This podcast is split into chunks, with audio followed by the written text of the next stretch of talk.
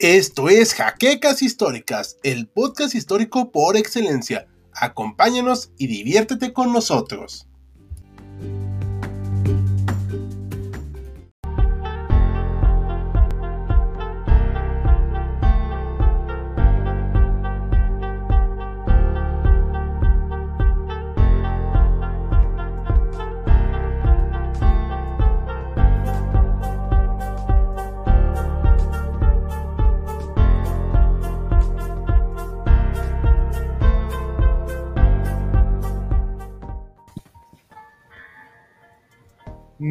Buenas noches, historiadores y no historiadores. Les damos la bienvenida a este nuevo en vivo aquí en HC Historia Contemporánea. Como podrán darse cuenta, el día de hoy vamos a ver la Gran Depresión de 1929. Pero antes de comenzar, vamos a ver si hay algún comentario, preguntas. Michael Whitman, ya esperando con ansia. Saludos. Bienvenido, Michael. Y parece ser que es lo único que hay por hoy. Entonces, ah, Ricardo también está aquí. Uh, en vivo. Bienvenido, Ricardo. Ok, parece que ya son todos los comentarios, entonces comenzamos con el tema. Ok. Ah, ¿Me escuchan? Bueno. claro. Ok, bueno, justamente para entender este tema, justamente de la Gran Depresión de 1929, bueno, hay que retraernos años atrás. No podemos empezar con el crack de la bolsa de valores, uh, un evento que eh, fue trágico, pero que este, es necesario justamente entenderlo desde los años anteriores, no con la bolsa, de, la que es la bolsa de, valores de Nueva York. En primer lugar, hay que entender justamente las consecuencias que tuvo la Primera Guerra Mundial en la economía nacional. Eh, la Primera Guerra Mundial cambió de manera casi completa eh, la dirección de las economías europeas que estaban llevando pues desde hacía unos 40, 50 años desde los primeros días, incluso antes de que esa famosa frase de que llegaremos a casa para Navidad, se, solían decir los soldados antes, cuando empezó la Primera Guerra Mundial. Bueno, incluso, en los primeros días de la guerra, cuando apenas estaban eh, reclutando los soldados, las, las, propias naciones europeas, Inglaterra a la cabeza, empezaron a dar marcha atrás a esa economía de libre mercado que había pues durado durante décadas en, las economías europeas, se ven eh, hecho una intervención muy fuerte del gobierno justamente en la economía. Aquí justamente esta imagen que, tenemos es de las mujeres, este, una imagen muy famosa de mujeres este, fabricando proyectiles este, de, la guerra.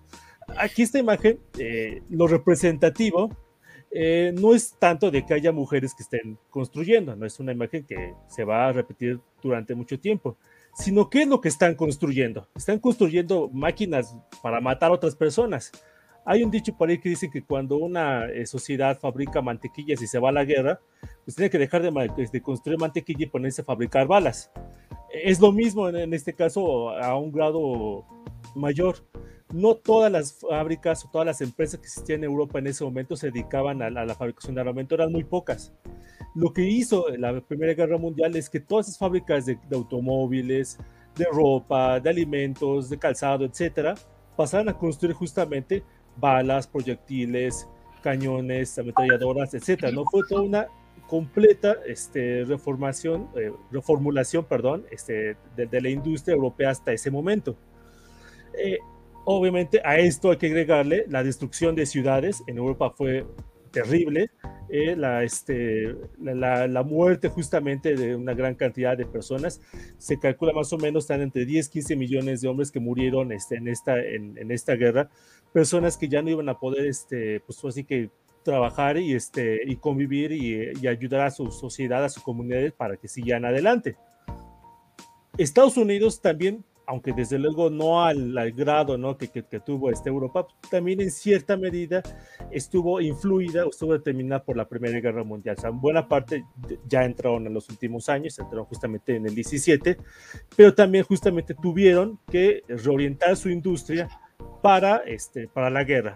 De, ahora, sí, de construir zapatos, automóviles, etcétera, pasaron justamente a construir estas máquinas de guerra.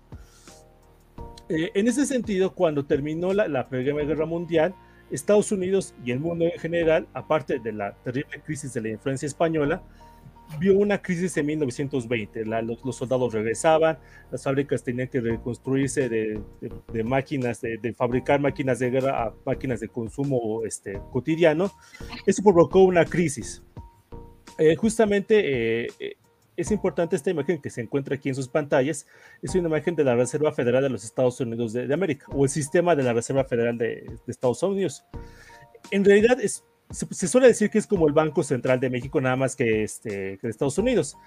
Y aunque en cierta manera cumple las mismas funciones o, funciones parecidas, no es exactamente lo mismo, porque no es un solo banco, son en realidad 12 bancos eh, establecidos en las principales ciudades de Estados Unidos, las cuales el más importante de todos ellos, por ya su importancia en ese momento, era el Banco Central de Nueva York, que era como que el que era la, guía o la cabeza pues, de todo este sistema este, de, Reserva Federal, este, de Banco Central que tenía Estados Unidos. ¿no? Eh, la respuesta que tuvo este, Estados Unidos en esta primera crisis de 1920 se suele decir como una eh, ortodoxa, ¿no? entre comillas. ¿no? ¿Qué fue lo que hizo? Pues hay que bajar los impuestos, hay que reducir el gasto gubernamental y en cierta manera dejar justamente que la economía retome su curso, ¿no? Y eso fue lo que hizo, pues, este, en los próximos años. Oye, perdón por interrumpirte, así una duda que me está surgiendo ahorita. ¿Por qué se da la crisis de 1920? Ah, por, lo mismo, ¿no? O sea, ten en cuenta que las fábricas en ese momento eh, pasaban justamente de construir cañones, aviones, tanques, este, ametralladoras, a otra vez construir este, los coches, este, zapatos, etcétera, ¿no? Y otra vez está regresando toda esa gran cantidad de soldados que vienen a pelear a Europa, ¿no? Entonces, toda esa reformulación o reconfiguración de la economía norteamericana ocasionó esa, esa crisis de 1920. ¿Sí? No sé si hay alguna duda al respecto. Perdón, es que yo estoy tratando de captar bien toda la idea porque... Ah, ok. sí, o sea, no soy economista. Perdón, chicos, este, nomás me meto, o sea, compañero Joaquín sí tiene conocimientos económicos, pero estoy captándola. Y bueno, esto que decías del Banco Central, a mí me parece muy interesante, creo que es muy amplio, pero entonces, ¿este banco expide el dinero? Sí, ese es el único justamente que está autorizado a expedir dinero y que tiene justamente, eh, por eso se llama la Reserva Federal, es el que tiene justamente el, dinero del gobierno, por así decirlo. Mm, de hecho, es un banco de muy reciente creación. Fue creado este, justamente en 1913 poquito antes de que empezara la Primera Guerra Mundial. Este, antes de eso, por ejemplo, Inglaterra tenía justamente el Banco de Inglaterra y ya después pues, cada país empezó a crear su propia este, banca central, que es justamente los bancos que están del gobierno que están autorizados justamente a emitir el, este, el, papel del gobierno y que están autorizados a influir en la economía, ¿no? Y de hecho, justamente, qué bueno que, tomas ese tema porque el, el papel de la Reserva Federal, eh, conocido eh, tradicionalmente como la Fed, pues tuvo un papel muy importante en el desarrollo de la crisis. ¿no? Esta crisis, este, eh, hay que tomar en cuenta el año de 1921, Estados Unidos ya está saliendo de, la crisis, ya, este, ya, ya no... Eh, ya, ya, ya, pasó la crisis de 1920, ya pasó la influencia española, ya este, está otra vez la, economía reagrupándose. ¿Y qué es lo que hace el sistema, la, la Fed? Es este, iniciar una masiva expansión monetaria, ¿no? Esto es más o menos decir, eh, bueno, antes que nada, un poco este, de, contexto, el dinero no es este, únicamente el billete. Eh, se quedó congelado un segundo, Joaquín. Servicios, ¿no? Ah, perdón. ¿Sí? Es que te has quedado congelado un segundo. Ah, ok. No, ya está bien. ¿En qué me quedé? Estabas diciendo que eh, hay que imprimir mucho dinero, no, no es cierto. Que no solo, no solo se, se imprime el dinero, Sí, o sea, el dinero no es únicamente los billetes que, este, que utilizamos para pagar los bienes y servicios este, tradicionales, ¿no? Están los depósitos bancarios, están los préstamos, están los bonos que emite el gobierno, etcétera, ¿no? En, en, este, en esta década de los 20, lo que se conoce como los locos años 20, en realidad no es que haya aumentado especialmente la cantidad de billetes como tal, ¿no? Lo que aumentó fue justamente este, los créditos, los depósitos bancarios, los préstamos, etcétera. Toda esa, eh, esa masa monetaria que está como que este, no disponible inmediatamente, o sea, tú no utilizas un depósito bancario para pagar una barra de pan o para comprar un coche, bueno, un coche a lo mejor sí puede ser. esa masa monetaria fue la que creció durante todo este periodo, ¿no? Se cree más o menos de que fue más o menos este, pues el 60% este, del dinero que, creció en esta época, ¿no? Son los cálculos que se han hecho aproximadamente, ¿no? Eh, tengan en cuenta este punto porque es muy importante, ¿no? Cuando nos preguntamos qué causó la Gran Depresión, ¿por qué, de repente el, mundo se vino abajo en términos económicos este, en el año de 1929, ¿no? Pues surgen varias preguntas, ¿no? Eh, hay un economista, este, Rothbard, que, dice, ¿no?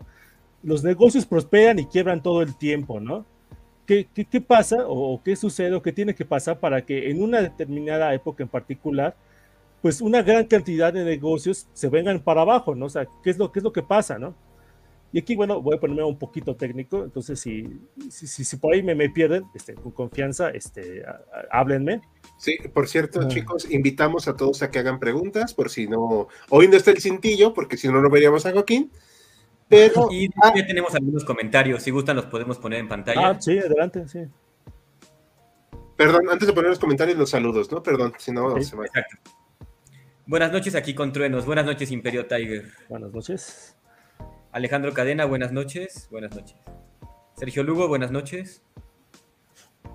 Kevin Eduardo Martínez, buenas. Por eso suben la tasa de interés para limitar los préstamos, nos pregunta Alejandro Cadena. Sí, de hecho voy a hablar un poquito de eso más adelante. Perfecto. Carlos Kram nos dice, mi abuelo paterno vivió en Alemania durante la Gran Depresión y me contaba que había gente que iba casi con una carretilla de construcción llena de billetes para comprar medio kilo de pan pues sí, la inflación al máximo, ¿verdad? Sí, nada más que eh, eso fue un poquito antes este, de, la, de la Gran Depresión como tal, ¿no? Eh, aquí no lo menciono, pero en Alemania en los años, este, a principios de los años 20, debido justamente a que tenía que pagar, este, pues, la, inmensa cantidad de dinero que se le ordenó pagar por el Tratado de Versalles, pues una de las formas que se le ocurrió de, de sobrellevar la situación fue este, se emitía una gran cantidad de dinero, o sea, ellos, ellos sí en un primer momento emitieron billetes como tal, ¿no? Y justamente lo que pasó es, son estas imágenes que, que, nos, que, nos, nos, muestran, ¿no? la imagen de llevar tu carretilla con una gran cantidad de billetes pues, para pagar una hogaza de pan, ¿no? O para pagar, este, no sé, unos zapatos o algo parecido. Perfecto. ¿Del equipo alguien tiene alguna duda, algún comentario? Continuamos. Ok, bueno, eh, eh, aquí viene justamente qué son los ciclos económicos. Antes de entender qué son los ciclos económicos, este, hay que entender el papel fundamental que tiene el ahorro. El ahorro es justamente lo que permite que una economía capitalista pues, pase, se desarrolle con el paso del tiempo. Mientras más ahorro tenga una sociedad, este, menor va a ser su tasa de interés. Mientras menos este, ahorro tenga, va a crecer justamente la, la, tasa de interés. ¿Qué es la tasa de interés? Es justamente el dinero este, que tú pagas, por ejemplo, no sé, este, eh, supongamos que quieres este, comprar este, un coche, ¿no? Y tú no tienes este, los 100 mil pesos que cuesta el coche, ¿no? Entonces, ¿qué es lo que haces? Vas al, al banco, le dices, no, yo quiero que me prestes este, los 100 mil pesos para poder comprarme el coche. Y, este, y dice, sí, claro, cómo no, te doy 100 mil pesos, pero a cambio te vas a dar un interés, ¿no? Justamente porque tú no vas a pagar al banco los 100 mil pesos, vas a tener que pagar los 100 mil pesos más un interés, ¿no? Pues, pues, si es del 10%, vas a tener que pagarle 110 mil pesos al banco al terminar justamente la situación. Esa es justamente la, la, tasa de interés. Mientras más ahorro hay en una sociedad, más baja va a ser la tasa de interés. Mientras menos ahorro haya, más alta va a ser la tasa de interés. ¿Qué es lo que pasa? Que los bancos centrales tienen esa capacidad de bajar o subir la tasa de interés. ¿Por qué razón? Bueno, tienen muchos medios de, los bancos centrales a, lo largo pues, de, su historia, ¿no? Eh, en parte porque este, ellos, son, ellos mismos le prestan dinero a los bancos, entonces justamente a partir de ese mecanismo, pues pueden ir subiendo y bajando la tasa de interés, ¿no? Al ir este, introduciendo dinero, el, gobierno, la, la Fed, los bancos centrales, a una economía, hacen que baje la tasa de interés. Eh, sin embargo, esta, baja, esta bajada en la tasa de interés es, por así decirlo, artificial. ¿Y qué es lo que pasa cuando hay una este, baja tasa de interés artificial? Pues que justamente esta información que necesitan los, este, los empresarios para construir sus negocios, pues se va este, volviendo nebulosa, ¿no? Ya no es tan clara, ¿no? Parece, ¿no? Que el negocio que están emprendiendo es una buena idea, ¿no? que va a prosperar, que no va a tener muchas dificultades, ¿no? pero lo que sucede es lo contrario, ¿no? Que muchos negocios que a lo mejor pudieron haber tenido un buen éxito, o a lo mejor no, pues son mantenidos con vida artificial y al final terminan quebrando, ¿no? Eso es justamente eh, lo que pasó en esta época, ¿no? la Fed empezó a inyectar gran cantidad este, de dinero, no con billetes, sino con otras formas de dinero, sobre todo con préstamos a, las distintas empresas, y empezaron a surgir muchas empresas, ¿no? Que parecía que iban a tener un desarrollo muy bueno, increíble, ¿no? y este, justamente la gente pues empezaba a prestarle justamente a esos negocios, ¿no? Que pues parece que pues este, este negocio parece que va a tener un buen este futuro, pues le va a prestar dinero, ¿no? Y si le presto dinero, pues este, me va a volver rico, ¿no? Sin embargo, se empezó justamente a subir, eh, a subir esa, esa, esa bola de nieve esa, parte del ciclo económico se conoce como el auge, ¿no? En la época en la que pues parece que todo el mundo este, se va a volver rico, que todo va a ir bien, que todos los negocios están prosperando, ¿no? De hecho, justamente esta imagen representa, es una idea muy representativa justamente de, este, de, esta época de auge económico, los famosos modelos T, ¿no? Este, creados por, este, por Henry Ford, su famosa compañía Ford, los automóviles que justamente llegaban a las masas, ¿no? Antes el automóvil era una, una cuestión de lujo, ¿no? El, automóvil, el carruaje, ¿no? Era algo, cuestión de que pues, una este, muy, muy pequeña porción de la población podía tener el lujo de, de, subirse o de comprar un automóvil o anteriormente un carruaje, ¿no? Lo que hizo Ford fue justamente, este, no solamente desde los años 20, desde antes, ¿no? Fue justamente impulsar un modelo de, de automóvil pues que si bien no cualquiera, pero sí buena parte de la población de Estados Unidos podía adquirir, ¿no? Entonces es como la, la, fase del auge, ¿no? Hecho, la, la, próxima, la próxima imagen, este, si me la ponen por favor, es justamente el edificio Chrysler que se construyó justamente en Nueva York, que fue planeado justamente en esta década de los 20, justamente empezó, si mi, número no me falla, en 1927 a construirse, ¿no? Ya este, terminó en 1932, ya en plena época de, de, de la crisis, ¿no? Y justamente el problema con, este, con esta dinámica es que mientras va subiendo justamente la, la, economía, como dicen por ahí, mientras más alta es la, la subida, este, pues más fuerte, más dolorosa va a ser la, la, caída, ¿no?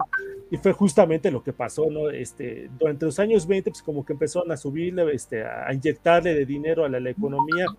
Si se puede, ¿no? Este, pues yo te doy préstamos baratos para que puedan este, surgir la economía pero al final lo que pasó es que todo ese, ese boom económico, toda esa este, esperanza ¿no? que se tenía en los negocios que estaban construyendo, que, existían en Estados Unidos, se vino abajo, ¿no? En 1929 pues, es justamente la, la, fecha del desastre, ¿no? En marzo llega la nueva administración, llega Herbert Hoover del Partido Republicano, que también este, sus predecesores eran del Partido Republicano, ya en ese entonces los republicanos eran considerados como el, adalid, por así decirlo, de, libre comercio, etcétera, ¿no? Con Hoover es un poco, este, eh, no es del todo cierto, ¿no? Pero ahorita vamos a ver sobre eso, ¿no? Eh, en septiembre, ¿no? Se empiezan a, a, percibir las señales de que esto no está bien, ¿no? O sea, la bolsa empieza a caer, eh, la gente empieza a, vender las acciones de las empresas porque se empieza a dar cuenta, pues, de que no, realmente no, no tienen, este, no tienen futuro, ¿no? ¿Y qué es lo que pasa cuando se empieza a vender muchas, este, eh, este, bienes de lo que sea? Pues que empieza este, a, bajar su precio, ¿no? ¿Y qué es lo que pasa? Justamente que la bolsa de valores empieza a caer, este, pues poco a poco hasta que finalmente el 24 de octubre se conoce como el jueves negro, este, pues estalla el pánico, ¿no? La, la, gente empieza a vender así aceleradamente, ¿no? Este, pues este, las acciones que tenía, este, durante el fin de semana, los principales banqueros de Estados Unidos se reunieron justamente en Nueva York, en la sede de JP Morgan, el banquero más importante en ese entonces en Estados Unidos. Y pues dicen, no, este, hay que echarle dinero justamente a la bolsa de valores para que, este, pues, para que esto no termine de caer. Y pues su sorpresa, el, martes, ¿no? o sea, no habían pasado una semana, se conoce otra vez como el martes negro, la bolsa termina por derrumbarse, ¿no? Aproximadamente el 80 al 90% del valor que tenía justamente la bolsa en ese momento desapareció justamente pues por todas estas, este, eh, pues todo, se vio justamente desde que todo esto que, que se había ido construyendo durante 10 años, pues realmente no tenía futuro, ¿no? Entonces, bueno, veo que todo es parte de un proceso pues bastante largo, ¿no? Bastante complejo. Y veo que también no es la primera vez que, que, un proceso termina de esta manera o empieza de una manera similar. O sea, ya o sea, se pueden ver antecedentes de un proceso de esta manera. Creo que el doctor Mayano nos quería decir algo en cuanto a procesos económicos en la historia. Ok.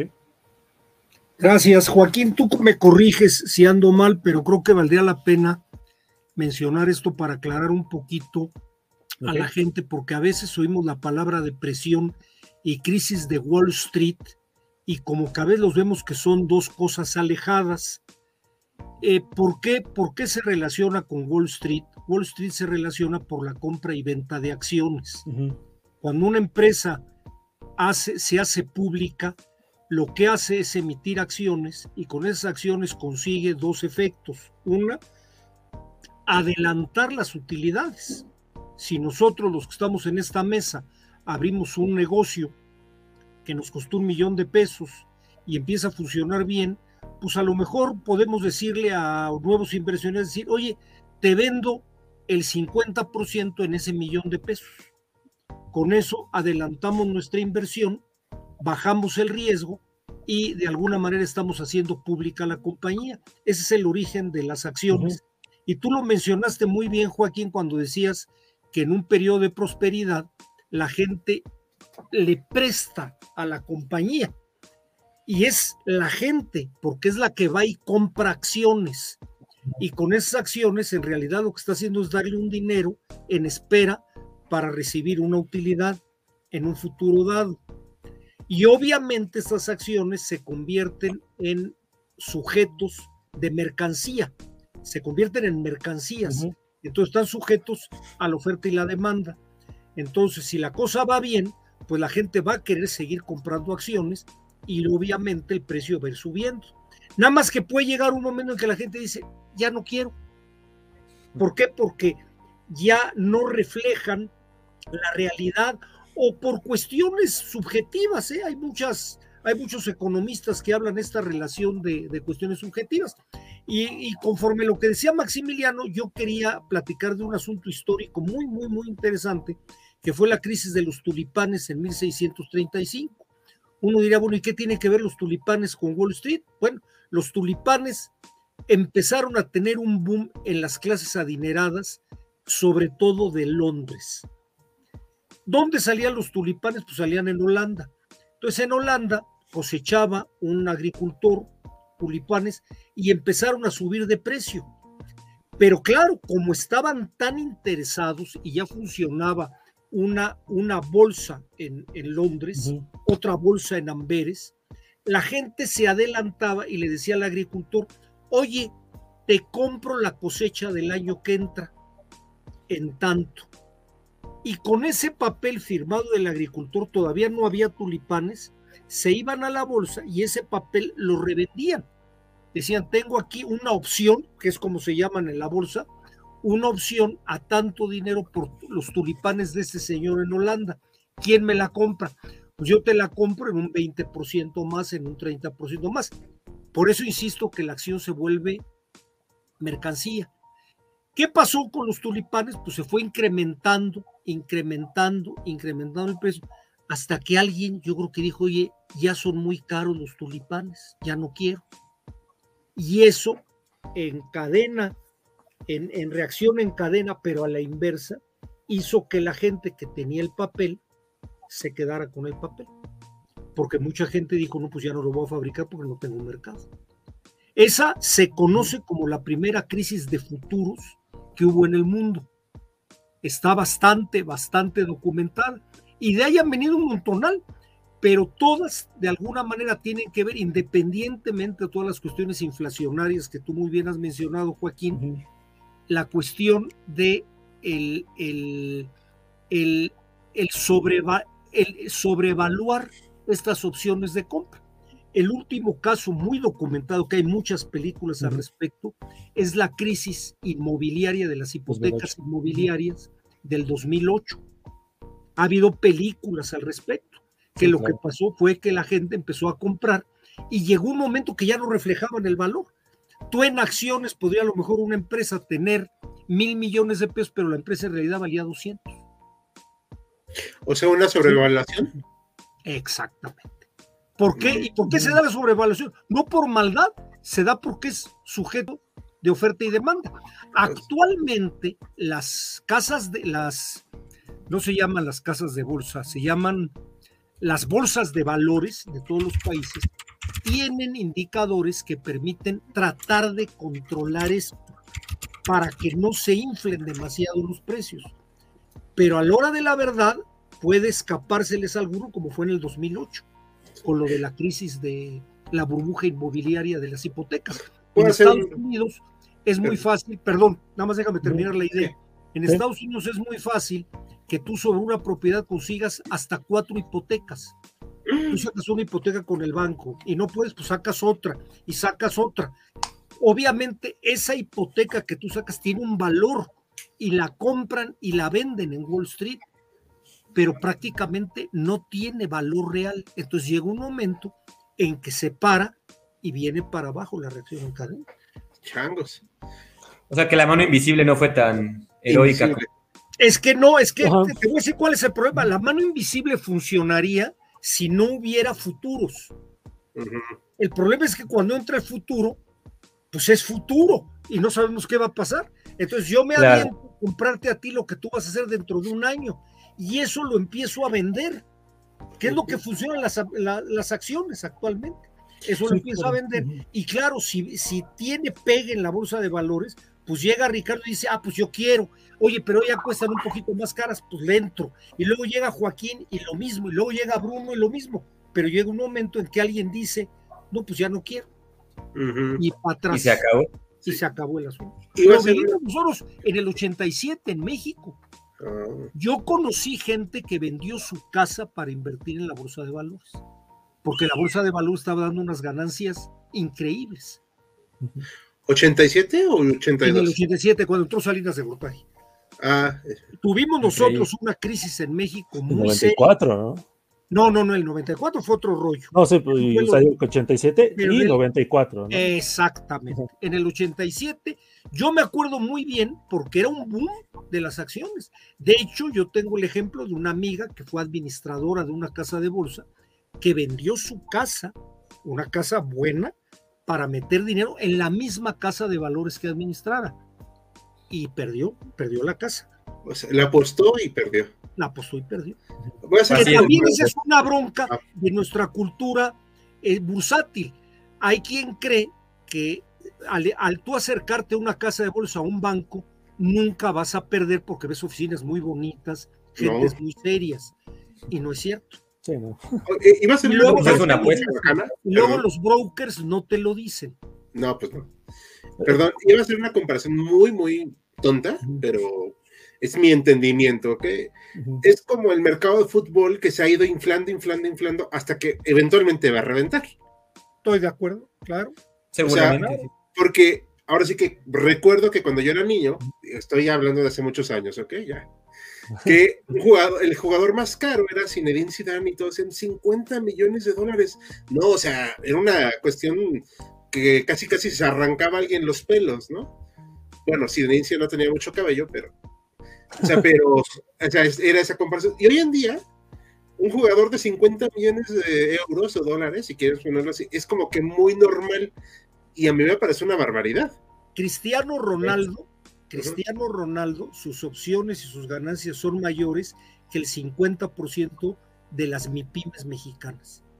Sí, bueno, es que él es una marca. Él es una marca. Entre todo lo, claro, es una marca, es, es, oferta y la demanda. Sí, ya, me callo y ya no, ya no interrumpo. No sé si Max quiere ponernos algo. Eh, no, no, no, todo bien hasta aquí, pero si gustan podemos pasar a los comentarios y preguntas del público. Sí, adelante. Que ya hay bastantes, por cierto. Imperio Tiger 131. Yo la secundaria prestaba 10 y cobraba un peso de interés. Un incipiente capitalista, por lo que veo. Era usura. Eso era usura. Buenas noches. Así es, así es. Bienvenido. Perro fino, Imperio Tiger, hombre de negocios. Sí, sí, sí, tal cual. El afroprusiano, he vuelto, los extrañé mucho. ¿Qué tanto repercutió en México sabiendo que tenía apenas 8 años del fin de la revolución? Pues bienvenido, igual te extrañamos y se puede contestar esta pregunta. Sí, le pegó durísimo a México. México lo salvó un poco que algo se había apoyado en la Primera Guerra Mundial, pero en la crisis entre guerras, México padeció porque lo único que podía apoyarse era el petróleo que algo estaba manejando, pero, pero a México le pegó, por supuesto. Y no se diga, ahorita lo estaba mencionando Joaquín, y no se diga Europa y el mundo, o sea, le pegó a todo el mundo, fue una cadena, porque estaban todos endeudados, todos La globalización es un invento del siglo XXI. Mm. Los mercados están involucrados desde hace mucho tiempo.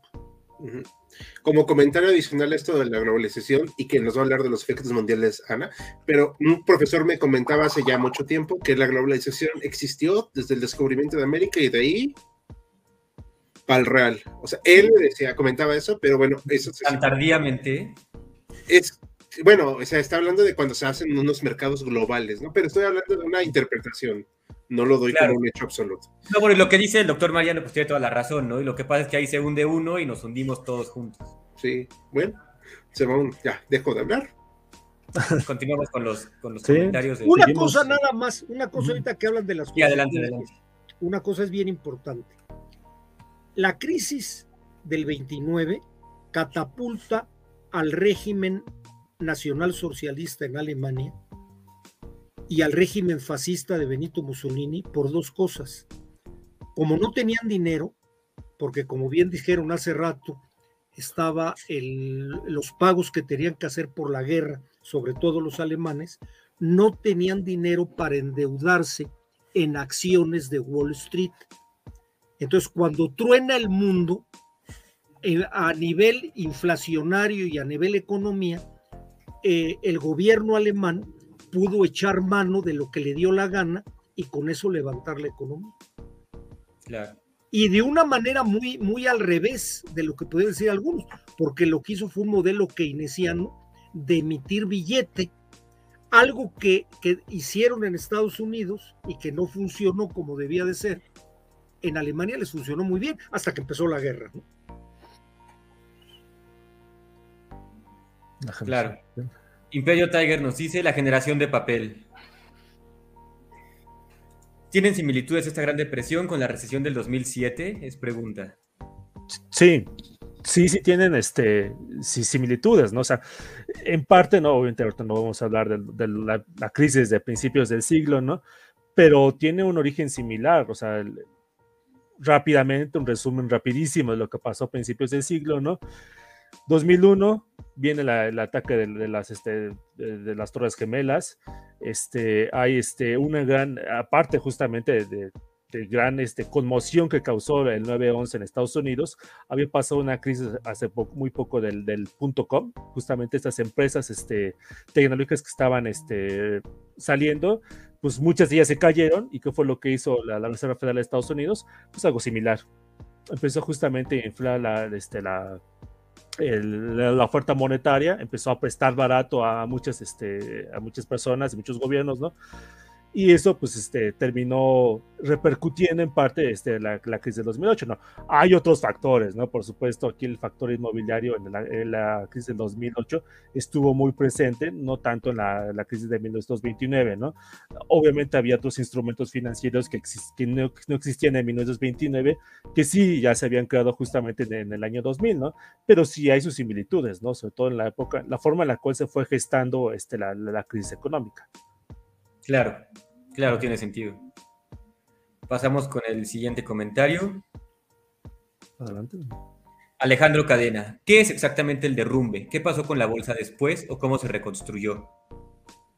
Ah, básicamente lo que pasó justamente fue de que la gente empezó a vender las acciones que tenían en, la bolsa, ¿no? Si, yo, tú, por ejemplo, vamos a poner un ejemplo, ¿no? Yo tengo una eh, acción por, no sé, este, eh, dulces, dulces, este, Dulces Tamarindo, ¿no? Estoy inventando la, empresa, ¿no? Y, esa acción vale justamente este, 100 pesos, ¿no?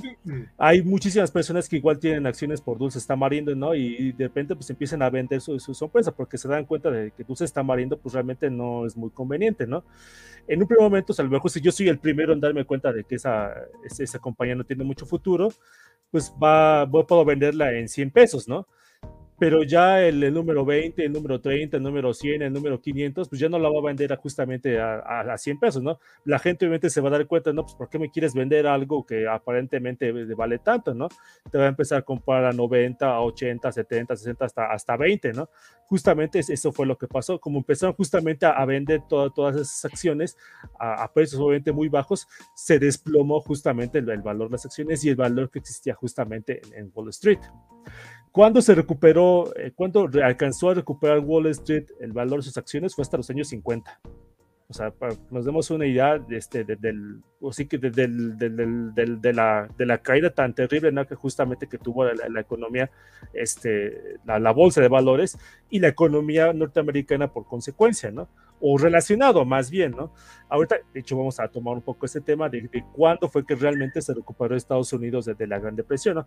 Que ese es todavía otro debate interminable, ¿no? Claro, me imagino. Pero bueno, para no entrar en el debate infinito, podemos pasar con un poquito más de comentarios que nos dejan por aquí. Jugando con enfoque nos dice, hola, buenas noches chicos, saludos a todos, saludos jugando. Alejandro Cortés, ¿cómo repercutió en México cuando hubo este colapso? Creo que apenas había acabado la guerra cristera. Creo que ese tema lo va a tocar brevemente Ana, no sé si ella nos puede confirmar, ¿sí? Sí, sí. Em, ¿Lo explico, eh, respondo ahorita o prefieren o nos esperamos? Eh, pues yo creo que podemos esperar un instante si quieres lo que explicas cuando te toque ya para seguirle avanzando, porque son bastante preguntas.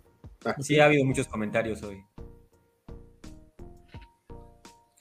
Michael Whitman nos dice, quisiera saber, ya que esta gran depresión se dio en el periodo de entreguerras, ¿por qué post Segunda Guerra no ocurrió lo mismo? ¿Qué factor influyó para que no ocurra Perdón. lo mismo del 45. Disculpen. No hay problema. Sí. Pues bueno, eso quisiera tomar un poquito después, ya cuando hable sobre el final este, de la depresión. O, este... lo dejamos para un poquito más adelante. Imperio Tiger, los de Wall Street el lunes. ¿Qué podría malir sal? sí el afroprusiano, ¿qué tanto influyó para que en el 33 cierto señor chistoso aislara la economía del territorio que gobernaba y cómo para las transacciones internacionales el patrón oro evitó el derrumbe de su moneda? También va a hablar de eso brevemente, Ana, aunque no, creo que no, pero eh, yo creo que podemos explicarlo más adelante, ¿verdad? Pues rápidamente yo diría porque no tenía dinero. Afortunadamente no se pudo endeudar y yo, para complementar lo que va a decir Ana, nada más quiero tomarme este atrevimiento. Hay que, reconocer, hay que recordar que el señor del bigote chistoso robó dinero a diestra y siniestra de los países que invadió. Eso es algo que no se dice mucho, pero... Y de las personas que metió a campos también. Sí, sí, sí, a ciertos lugares. A ciertos lugares. Sí. muy divertido, sí. sí. Pero eso ya fue en el 39. Entre el 33 que entra y el 39, que empiezan los trancazos de adeveras, el boom económico de Alemania fue extraordinario. Sí. Y fue a nivel de emitir billete. Sí, y también robar de los otros países que invadió. No, no, pero antes del 39 no había invadido ninguno. Bueno, no, Austria. Checoslovaquia. Checoslovaquia. Sí, sí, bueno, quítale de ahí, pero el, el principio, el principio de los que él entra es este esa raíz, es, un modelo de, inflacionario. Mm, exactamente. Ahorita vamos a hablar eso. Y funcionó bastante bien. Hasta que ya no funcionó. Hasta que ya no funcionó. Bueno, continuamos con los comentarios. Alejandro Cortés, Michael Whitman, sí hubo otras depresiones y de ellas nació lo que conocemos actualmente como políticas neoliberales. Los dos años 70, pues, si alguna vez tomamos ese tema, podremos discutirlo. Estaría bien, sí. Carlos Scrum, creo que se pronuncia. ¿En qué medida creen que afectó la superproducción y excesiva oferta en Estados Unidos? ¿Habrá sido una de las causales más fuertes? Eh, eh, es, de, hecho, o sea, la, opinión mayoritaria entre los economistas, sobre todo aquellos que son como keynesianos, es de que justamente el problema con Estados Unidos es una superproducción, ¿no? Eh, en mi parecer, no hubo una superproducción o una sobreproducción. Lo que pasó más bien fue una, por decirlo, se producía más de ciertos bienes que de otros bienes, eh, de los que eran justamente requeridos. Todo esto justamente por este esto desfase que ocasionó otra vez este, la, este, la mayor este, ampliación del dinero disponible en, la economía. Eso ocasionó un desajuste, ¿no? Eh, se suele mencionar otra vez, sobre todo los políticos que inician, yo ahorita voy a mencionar un poquito más al respecto, el, problema del subconsumo. Pero ahorita, este, antes de que este, antes de tomar el tema, no sé si haya otras este, eh, dudas, preguntas. Porque lo voy, sí, de hecho, antes de pasar con la siguiente, me gustaría retomar esta que acaban de, que acabas de contestar. Me explicaba mi profesor de historia de la modernidad, quiero preguntar qué tan acertado es esto, que en ese tiempo, digamos tiempos del 29, las fábricas y los empresarios producían productos muy duraderos, o sea, vendían refrigeradores que duraba toda la vida, ¿no? Casi toda la vida. O no sé, lo que tú quieras, un coche, una licuadora. Y entonces eso ocasionaba que la gente que ya tenía uno de esos productos no volviera a comprar ese producto. después de este, de este derrumbe, de este colapso, las empresas cambian su estrategia y diseñan productos que aunque sí duran, están diseñados para descomponerse en cierto tiempo y que tú lo vuelvas a comprar. ¿Es, cierto esto? ¿Es correcto? Ah, he, escuchado esa teoría muchas veces, no, este, no, no, no, o sí que no, no, no, no he conocido un estudio así que se vaya realmente tan específicamente a revisarlo, ¿no? Pero por ejemplo, la ropa, pues, o sea, siempre ha sido perecedera. Eh, piensen ustedes, ¿no? Una playa, ¿cada cuánto se compran eh, ropa? Este, normalmente, pues. Cada 10 años. Bueno, habrá quienes se compran cada 10 años, ¿no? Pero este, pregunten con sus vecinos, con sus familiares, ¿no? Cada, cuánto este, cambian este, su, su, vestuario de ropa, ¿no? Los zapatos son este, artículos que se suelen cambiar con cierta frecuencia. Este, eh, y eso es tan cierto ahorita como lo era este, a principios del siglo XX, ¿no? Desde luego, hay este, casos como sociedades que eran muy pobres, ¿no? Que vivían en el autoconsumo y que se dedicaban a fabricar su propia ropa.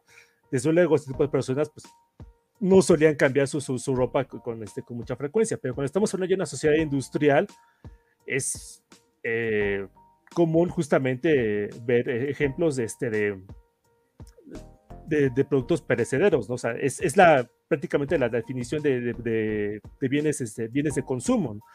La cuestión eh, principal es lo que se llama como los bienes de capital. ¿Qué son los bienes de capital? Básicamente la maquinaria, lo que usas justamente para construir otros, otros artículos. Y se cree, o sea, más o menos que ya incluso para esta época de la producción industrial, pues por lo menos el 75% eran bienes de capital. O sea, tornillos, maquinaria, este, ferrocarriles, hierro, etcétera. Todo eso que se utiliza justamente para construir otros bienes es bienes de capital. Lo mismo, no, lo mismo en nuestros días, ¿no? Piensen, por ejemplo, en caso como Microsoft. Este, Microsoft sí, efectivamente, nos llega a vender a nosotros este, su sistema operativo. lo que venden es justamente el sistema operativo, pero ese sistema operativo también se lo venden a empresas y esas empresas utilizan el sistema operativo para eh, ayudar a sus máquinas y con esas máquinas, sus computadoras, eh, realizan todo justamente todo el proceso, este, proceso industrial de, buena parte de las compañías. Por eso es tan importante justamente la, producción de los bienes de capital y que de hecho en esta época se vio muy afectado. De, la mayor parte justamente de, la industria que, se vio afectado fue justamente los bienes de capital. Más o menos, eh, estos son eh, datos que son este, todavía cálculos, cayó un 75% de la producción de bienes de capital, para que nos demos más o menos una, una idea del, este, de, la debacle que se dio en, en, ese sector en particular de, la industria. Claro, es un buen punto de referencia. Antes, antes de, la, de la depresión, una propaganda que usaba Henry Ford es la que decía, vas a ser un americano sin coche, no te quedes atrás. Y después de la Segunda Guerra Mundial, la, lo que se llamaba es Be a Two-Car Family sé una familia de dos coches. Era, Como si fueran dos coches. Era atizar el, consumo. Sí, uno para ti y otro para tus hijos. Exactamente. M y K. Cuando un gigante entra en crisis económica, todos van a sentir el impacto. Podemos mencionar la crisis de la moneda romana que provocó el cambio del sistema económico a uno feudal por un milenio. Sí, de hecho sí. Bueno, obviamente hay más factores que influyen en este proceso, pero efectivamente. Roque Gómez, saludos desde Argentina, Temperley, felicitaciones por el en vivo. Muchas gracias, Roque, bienvenido. Saludos. Sergio Lugo.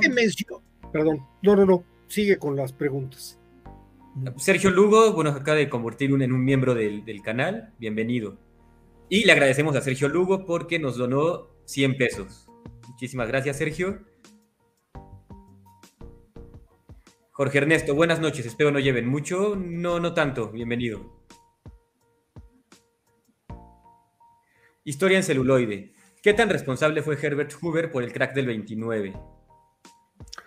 Pues más que por el crack, por, la, por todas las políticas que se dieron después. No se preocupen, ahorita vamos a ver eso.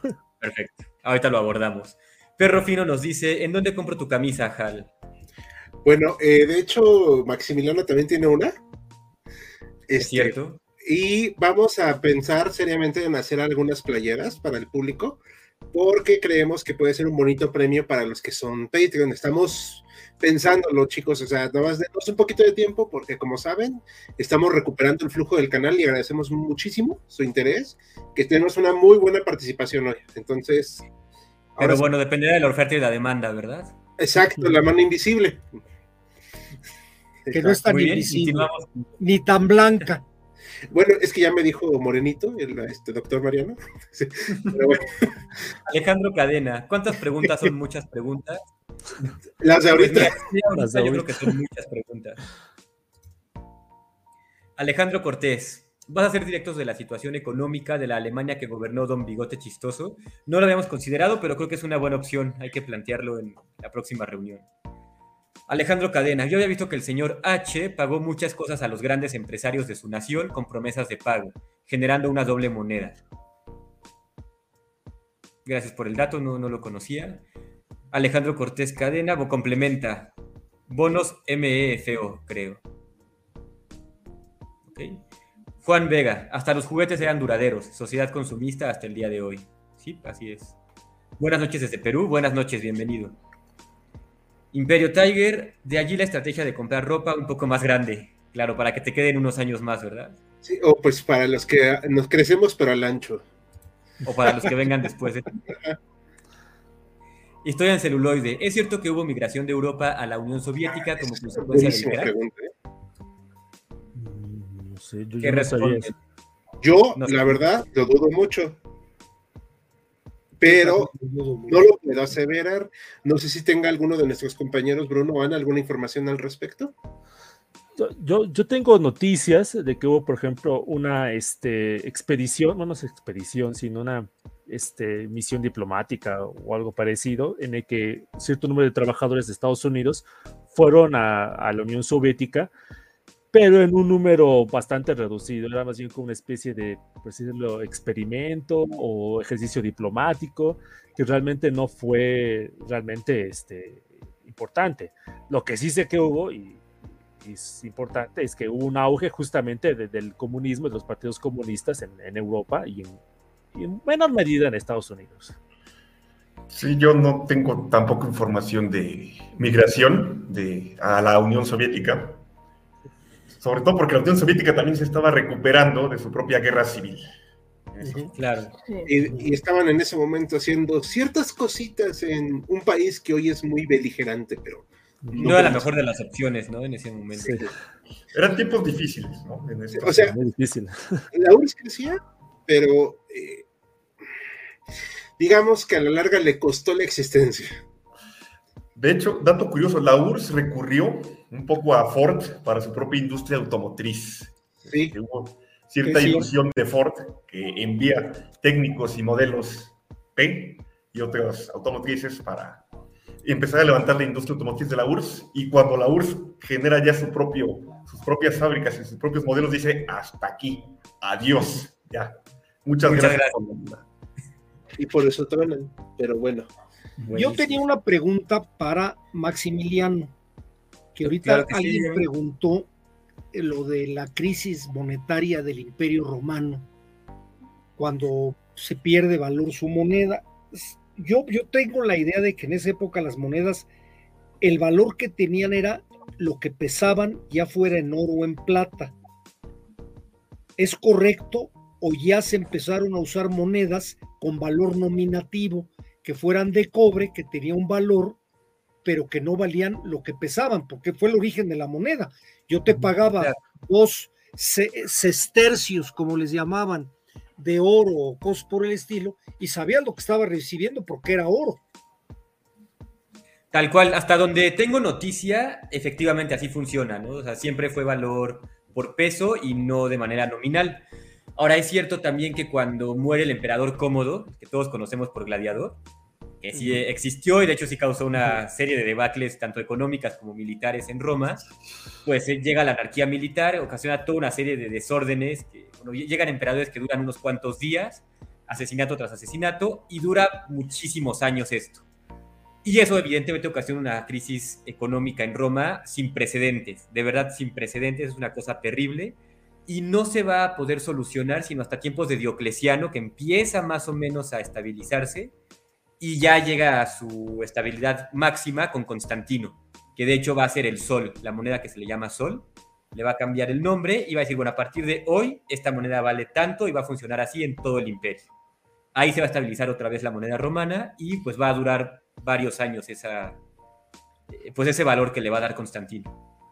Ok. Sí, nada más un apunte, ¿no? Porque eh, el problema justamente con, con, las monedas, y esto es desde que desde Lidia y Grace empezaron a utilizar las monedas, es muchas veces qué tan confiable es que esa moneda sea 100% plata o sea 100% oro, etcétera, ¿no?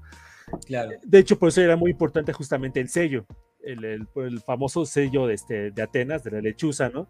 Era, yo pongo este sello de la lechuza en esta moneda, yo te garantizo como Estado ateniense de que esa moneda es 100% este, plata.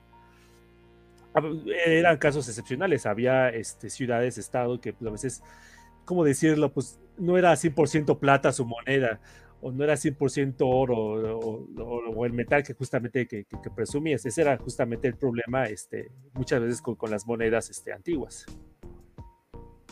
Pero como, como paréntesis. Perfecto. No, de lujo.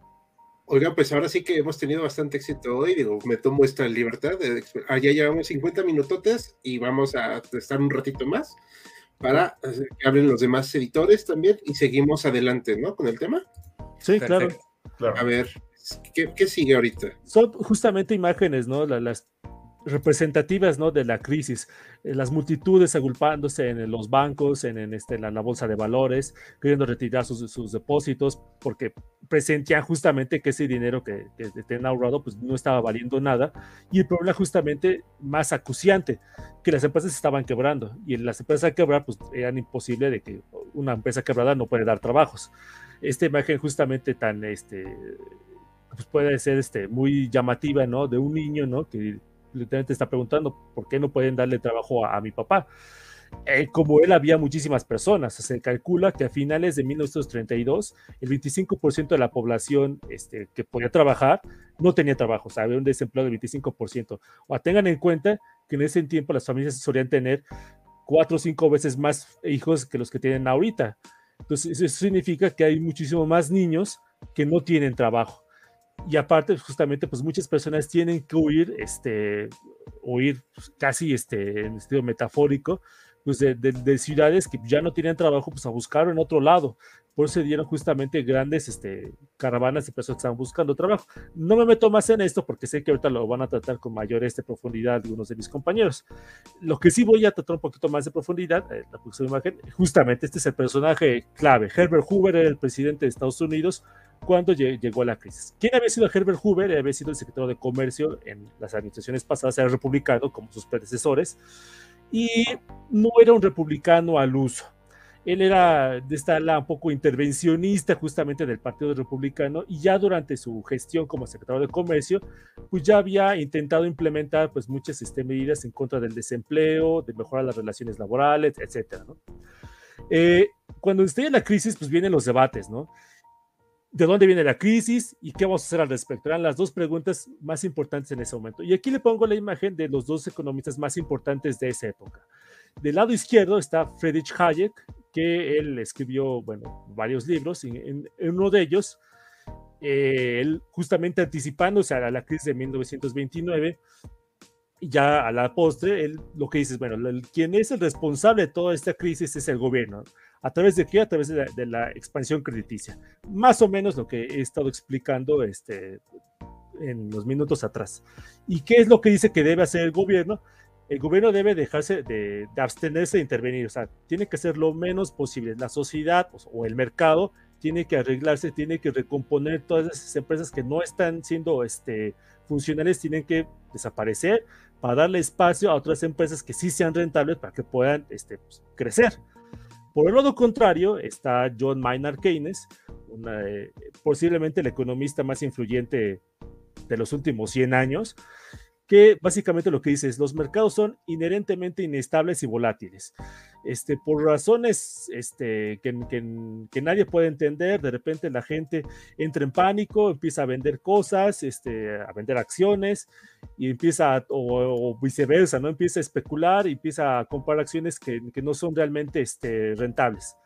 Entonces, ¿qué es lo que pasa cuando, este, cuando sucede justamente esta, estas depresiones? Pues el gobierno debe intervenir activamente como con gasto público, sobre todo con ellos.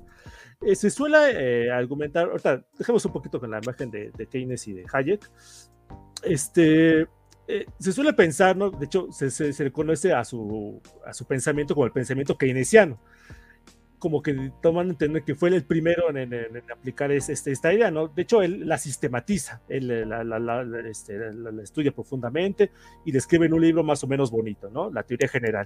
Pero estas ideas que ya había manejado Keynes ya tenían mucho tiempo atrás, o sea, ya se habían manifestando, ¿no? Esta idea de que justamente el, el Estado debería intervenir fuertemente en la economía y, este, y de esa forma ayudar a solucionar la crisis. Justamente uno de los políticos que creía lo que decía Keynes era Herbert Hoover. Él era de, esta idea de que el gobierno tenía que intervenir fuertemente en la economía para este, acabar la crisis. ¿Qué es lo que hizo? Elevó el gasto público. A finales del gobierno, este, elevó el gasto público el 50%. O sea, para llevar niveles similares, justamente tenemos que irnos a la crisis del 2008, ¿no? irónicamente hablando él eh, favoreció la inyección de crédito a los bancos, a, las compañías, justamente para seguir dando crédito barato a las empresas, justamente para que siguieran este, pues, trabajando. Este, buena parte justamente de ese gasto lo enfocó en obras públicas. Ejemplo este, muy significativo, la presa Hoover, pues es, se, se toma su nombre de la presa Hoover debido al papel tan activo que tomó Herbert Hoover para construir esta presa que, que da electricidad a buena parte del, del, suroeste de Estados Unidos. También destinó buena parte de su gasto público en programas agrícolas, emprendió muchas negociaciones e incluso llegó a presionar a las grandes empresas para que mantuviera los salarios y también este, favoreció lo que se conoce como la tarifa Smoot-Hawley, que eh, básicamente lo que hizo fue poner tarifas este, muy altas para el proteccionismo, o sea, lo, que hizo fue impulsar el proteccionismo.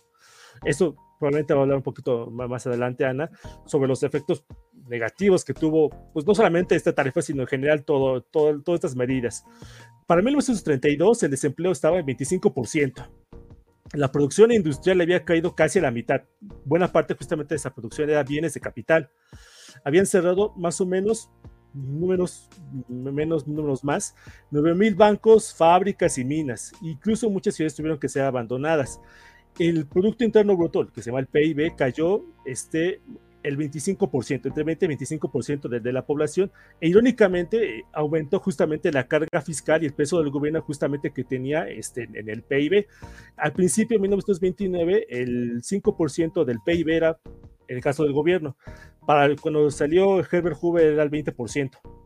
Pues, para que nos demos una idea del peso tan importante que tuvo el, este, el, gobierno justamente en, en, en este, en atacar la, la, depresión. Se suele caracterizar a Herbert Hoover como una especie de eh, partidario del, del, libre mercado, ¿no? Pero uno dice, no, pues viendo todo esto, ¿cómo puede ser que es parte del libre mercado, ¿no? Yo creo que en buena parte esta, malentendido, por así decirlo, se debe a que llegó Roosevelt y él, pues, lo que hizo Herbert Hoover fue todavía más allá. O sea, lo, que no se atrevió a hacer Herbert Hoover lo, incrementó todavía más. Y ahora sí vamos a la próxima imagen, por si no lo conocían. Es este Franklin Roosevelt. Aquí, de hecho, lo, lo pongo en una imagen este, que está hablando con, eh, eh, en radio. Él se hizo famoso justamente por estas este, eh, conferencias que solían hablar en, radio. Rara vez los presidentes solían hablar al público. De hecho, quien habló más no fue Franklin Roosevelt, fue su esposa, este, Eleanor Roosevelt. Él, de hecho, este, Roosevelt era un aristócrata, pues era lo más parecido a una nobleza que viene en Estados Unidos. Obviamente, nobleza entre comillas. Él, él venía de una familia de políticos muy importantes, de empresarios muy importantes. Su primo había sido presidente por el, partido, por el partido contrario, por el republicano. Él era demócrata y de hecho él llegó a ser candidato a vicepresidente en 1920, perdió las elecciones y cayó después en una enfermedad, poliomielitis. Y pues este, esta imagen que tenemos muy pegada en la cabeza de Franklin Roosevelt este, en silla de ruedas, este, es, una muy característica. Hay quien dice que eso lo, lo, llegó a cambiar. Se convirtió posteriormente en gobernador de Nueva York y de ahí fue justamente que inició su, su carrera justamente para convertirse en el presidente de Estados Unidos una de las este, eh, palabras clave que, se nos viene a la cabeza cuando mencionamos a Franklin Roosevelt es la palabra New Deal. En realidad hubo dos New Deal. El primero este, fue una serie de medidas financieras que se aplicó justamente en, los primeros 100 días de gobierno. Esta imagen que está aquí es una imagen de este, las nubaredas de polvo que sucedieron en, este, en estos este, llamados estados agrícolas de Estados Unidos se conoce como el Dust Bowl, el, este, el, tazón del polvo, por así decirlo, porque literalmente cubrieron de polvo Estados Unidos durante este, los años 30. O sea, ya, o sea, si, si, si estaban mal esta, esta, esta, gente apenas sobreviviendo, pues este polvo literalmente pues vino a todavía a terminar mal la situación. Lo que hizo justamente Roosevelt fue pues este, crear una serie de organismos para ayudar a incrementar o implementar nuevos empleos, ¿no? Por ejemplo, la NRA, este, eh, la Asociación Nacional de Reactivación, este, eh, se me fue el nombre. Bueno, la NRA, hubo muchísimos, hubo muchísimos este, eh, organismos, una NRA, una NIRA, una CSS, o sea, dicho había que iniciar justamente un poco este, en broma, ¿no? De que parecía un, este, el abecedario, este, la, administración de Roosevelt por tantos este, eh, organismos que inventaban justamente con, con estos nombres. Asociación Nacional de Recuperación. Ah, gracias, Asociación Nacional de Recuperación. No es la Asociación Nacional del Rifle, por, por extraño para parecer. Nada que ver. Nada que ver, ¿no? Y justamente se hizo famoso por este, esta famosa águila azul. Y lo que hizo fue justamente pues, este, seguir incrementando la intervención del Estado.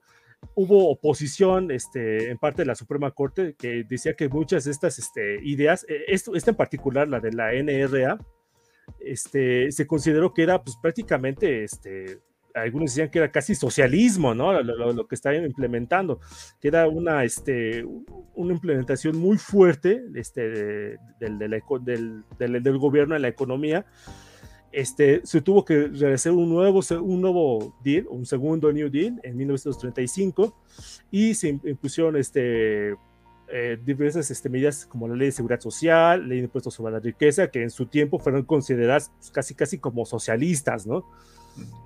Eh, sí, eh, Bruno, no sé qué. Rapidísimo, Joaquín, Sí, sí, sí, Una anécdota de Roosevelt con, con Keynes, justamente, en pleno aplicación del New Deal se comentaba que Keynes visita Estados Unidos para ver, asesorar un poco al presidente Roosevelt y tiene una sesión juntos donde eh, Keynes le explica ahí con diagramas y toda la cuestión qué estrategias propone él para paliar la depresión. Y cuando acaba, que dura varias horas, Roosevelt le dice a su secretario, le dice, no le entendí ni jota. Este señor nada más me dijo puros triángulos, círculos y no sé qué más términos. Este, pues vamos a seguir como lo podamos hacer, porque, bueno, no sé qué tan de acuerdo estás conmigo, yo he leído que los dos New Deal se marcan mucho por improvisación, ahora sí que sobre la marcha, Roosevelt va ahí midiendo el agua. Sí. Y justamente esta pugna que mencionas con la Suprema Corte, Roosevelt intenta no necesariamente meter mano, pero sí hacer una Suprema Corte más favorable a él para que sus políticas pasen. Fracasa, pero es muy interesante esta pugna este, sí. entre los poderes. Sí, o sea, muchas, muchas de estas este, planes, instituciones, organismos que se crearon fueron literal sobre la marcha. Y, y sí, es cierto, ¿no? Hubo una este, eh, pelea muy importante con, con, la Suprema Corte. Le llegaron a apodar este, los jinetes del apocalipsis a, a, los, a, los, jueces, porque justamente por esa oposición tan férrea que tenían a, las, este, a las políticas que, que, tenía Roosevelt. En una época en la que los demócratas controlaban este, la, las dos cámaras, la presidencia obviamente y buena parte de los de los estados, pues el, el, resquicio era justamente la Suprema Corte. Tengan en cuenta que la Suprema Corte en Estados Unidos los cargos son vitalicios. Te eligen y hasta que, hasta que o, fallezcas o decidas retirarte, ya por este 70, 80 años, este, pero si no te, si no te querías retirar, seguías, seguías este, estando como juez de la Suprema Corte. Muchos de esos jueces venían justamente de gobiernos republicanos. ¿Sí? Y es que justamente en el 32, que son las elecciones, que Herbert Hoover tiene una popularidad por los suelos, este, el Partido Republicano se quedó muy desacreditado, los demócratas arrasaron. Fue sorprendente. Porque desde Wilson, que no tenían el Ejecutivo y pues presencia en las cámaras, fue Sí, irónicamente se dio un, gran cambio, porque otra vez siguiendo, el, en Estados Unidos son votos electorales, o sea, en el colegio electoral. En este, había ganado Hoover por 40 uh, estados este, de, de, 48 en ese entonces. Roosevelt le dio la vuelta, o sea, ganó 42 de 48, o sea, fue prácticamente un... Este, una paliza, ¿no? Una paliza. Ok, seguimos avanzando. Sí, ya nada más este, para, darle justamente el paso a, mis compañeros, mencionar brevemente, 1937 este, vuelve a traer otra vez a caer en recesión, parecía que, estaba, que estaba creciendo la economía, deciden frenar el gasto público porque esto es, la metáfora un poco de Milton Friedman, que el gasto público es como una borrachera, pues mientras estás tomando te la pasas bien, pero cuando, este, cuando dejas de tomar viene la cruda y ahí viene este, la así que vienen los malos efectos, ¿no? Pues básicamente fue lo que pasó en 1937 eh, y llega justamente la, guerra. Hay muchos que argumentan que la, que la guerra fue la que terminó la crisis. Eh, yo tengo un poco de dudas sobre ese comentario, pero eso ya lo dejo para la conclusión. Así es, de hecho creo que ahorita ya nos toca pasar con la compañera Ana. Sí, así es. Eh, bueno, digo, nada más este, a mí me gustaría hablar un poco de todas estas consecuencias a nivel mundial, porque pues ya sabemos, ya vimos bien, pues la Gran Depresión es, pues este fenómeno, fue este fenómeno global que es, yo lo defino un poco como el, como el efecto dominó. O sea, si una piececita se cae, entonces la otra se cae y así todas, ¿no? Em, y por y pues muchos, a nivel, tanto a nivel político como a nivel económico, pues tuvo efectos la Gran Depresión. Pues, por ejemplo, estuvo, em, eh, un ejemplo es la República de, Weimar en Alemania, ¿no? Digo que no duró mucho, precisamente porque pues era, ya era bastante inestable tanto a nivel político como a nivel económico. Em, y bueno, la Gran Depresión contribuye a que pues, todo el país dejara de funcionar, básicamente, y eso daba lugar a que el Partido Nacional Socialista fuera electo de manera democrática en el 33 y que por lo tanto ascendiera al poder eh, ese canciller alemán famosísimo del bigote chistoso. Em, y bueno, otro ejemplo, este, por ejemplo, es el, este, pues es el fascismo, este, que tiene, que tiene mucho que ver pues, pues porque eh, tras la Gran Depresión muchos, este, muchos estados este, se empezaron a hacer fascistas. El primero pues fue Italia. Em, y sobre todo, y tenía algo muy particular el fascismo, que era como esta, bueno, algo que tenían en cada estado, pues cada estado fascista tenía un poco su, su, su enfoque, pero al final todos eran similares en ese sentido, pues, pues un poco con la veneración hacia el Estado. Es decir, por ejemplo, Mussolini lo definía pues, de la siguiente manera, es todo en el Estado, nada en contra del Estado y nada fuera del Estado. Y este y por lo tanto, pues ahí entro un poco a hablar un poco, pues que ahí empieza a entrar este tema del comercio interno este, como, pues como toda la, pues básicamente con la gran depresión, pues la economía mundial cae. Entonces, pues, ¿qué pues, pues, pues muchos se quedan sin empleo y hay pues toda una crisis. Y pues una de las cosas que pasan también es que ya no se puede ni importar ni exportar. no se pueden exportar porque no hay importaciones. Entonces, ¿qué pasa?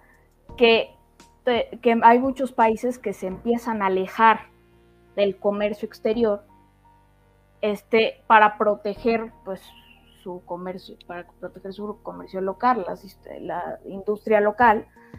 Y, em, por ejemplo, con el caso de las exportaciones e importaciones, pasa, por ejemplo, con México, con la plata, con las exportaciones de plata, porque decaen los precios de las materias primas, o con Chile, con las exportaciones de salitre y cobre, por este, que de hecho a Chile le fue muy mal con la Gran Depresión. Es un país latinoamericano que le fue muy, muy mal, porque pues este, había hambre, había pobreza, había desempleo, pero además inestabilidad política porque estaba Ibáñez del Campo y había protestas en contra de él. Entonces, este, y entonces, pues sí, también, digo, también en Latinoamérica afectó muchísimo. De hecho, hay un ejemplo, voy a dar rapidísimo un ejemplo literario, por ejemplo, que ilustra un poco la situación en Chile con la, de la Gran Depresión, que es con Isabel Allende en su nuevo libro Violeta.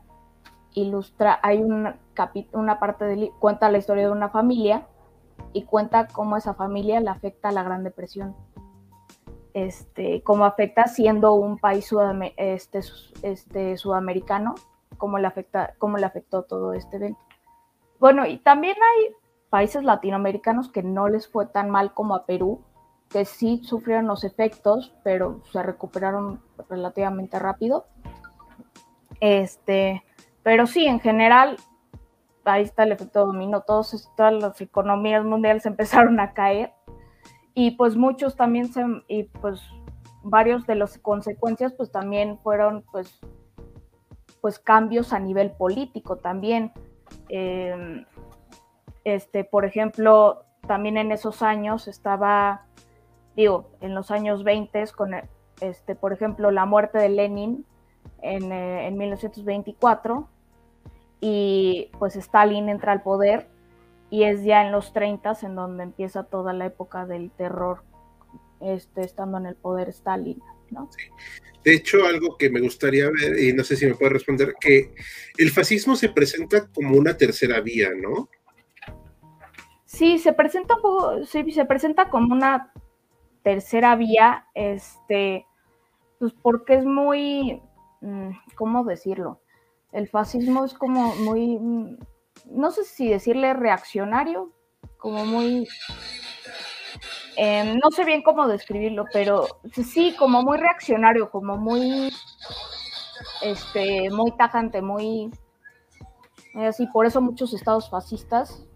Muy centralizado, ¿no? Muy centralista. Sí, muy centralizado y por eso otros estados, pues, tras, eh, pues, después, por eso muchos más países empezaron a ser fascistas.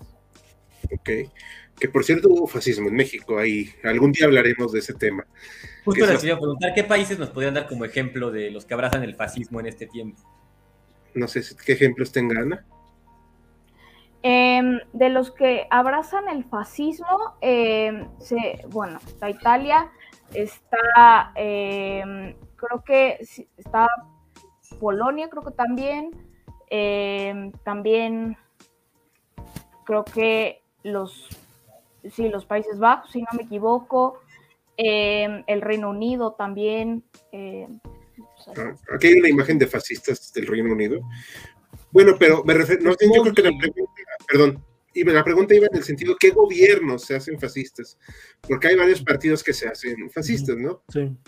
Pero obviamente Alemania es el segundo, si mal no recuerdo. Sí, creo que Alemania es el segundo. Eh, Hungría, si no me recuerdo. Sí, Hungría también, si es cierto. Bulgaria por ahí podría haber sido. Bulgaria. Bulgaria, ese creo, que fue por cuestiones de que ya no tenía opción. Sí, creo ah, que sí. Fue a la fuerza ahí. Finlandia no cabe ahí porque ahí sí era otra cosa. Pero eh, bueno, creo que iba por ahí, ¿no? Claro. Y bueno, para eh, no sé si quieres comentarnos algo más acerca de, pues, o sea, bueno, yo tengo la duda más bien, si Italia y Alemania superaron esta gran depresión por el fascismo o fue como una cuestión después. Ahí, ahí me queda la duda. Mm, pues fue, em, pues mira, no, eh, no sabría decirte bien si fue por el fascismo o no. Este, creo que fue más una cuestión después. Em, sí, creo que fue más una cuestión de después, porque digo, tampoco, digo, lo que sé es que un poco el, fascismo, pues justamente promovía un poco el comercio interno, la protección de la, de la industria local, del comercio local. Sí. bueno, ¿me escuchan? Sí, te escucho. Ah, sí. Sí, yo diría que más que solucionar la crisis, lo que hicieron fue camuflar los principales efectos. De hecho, hay una, una cita si no me acuerdo, es de Keynes en su prefacio a la, de su obra de teoría general de la edición alemana, en el que dice que, o sea, literalmente dice, eh, palabras más, palabras menos. Eh, el, modelo que yo propongo es más fácil que se realice en países este, autoritarios, bueno, no autoritarios, pero sí este, con una fuerte poder central, o sea, como que quisiendo dar un guiño a la, a la Alemania nazi. Era su al alemán. Obviamente, esto fue escrito antes de pues sucesos tan lamentables como los cristales rotos o los cuchillos largos. Bueno, creo que los cuchillos largos ya había pasado en ese, cuando escribió ese, ese prefacio. Pero sí, o sea, lo, que da a entender un poco Keynes es de que pues, era algo parecido, ¿no? A, lo, que este, a, lo, que, a lo que yo proponía, lo, que había este, lo que habían hecho Hitler y Mussolini. Correcto. Hal, ¿nos desmonetizaron ya? que yo no, pero bueno, hay que estar siempre pendiente de esos temitas. De acuerdo. Lo que ya ahora con N. Ah, pero lo que yo había escuchado, digo, leído, este, por ejemplo, en el caso de Mussolini, hay un historiador, David Solar, que lo ha estudiado, si no mal recuerdo, que decía que en Italia el fascismo no había terminado de levantar la economía italiana. Decía una frase como de, lo hecho no estaba ni tan bien hecho ni tan hecho así decía. Y en Alemania, ahora sí que complementando un poco lo que comentó el doctor Mariano, sí se vive un boom económico, pero ya antes de la guerra, ciertos economistas alemanes o ciertos indicadores decían que no podía sostenerse ese boom, que necesariamente tenían que irse ya a las armas para poder sostenerlo, porque estaba como sobre alfileres. Perfecto. No, eh, no sé si quiera decirnos algo más al respecto.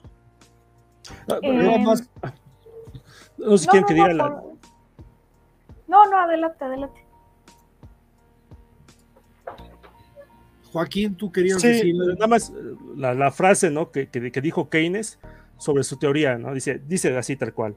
No obstante, la teoría que, que yo propongo es por mucho más fácilmente adaptable a las condiciones de un Estado totalitario que la teoría de la producción y distribución de un producto bajo las condiciones de libre competencia y en libre mercado.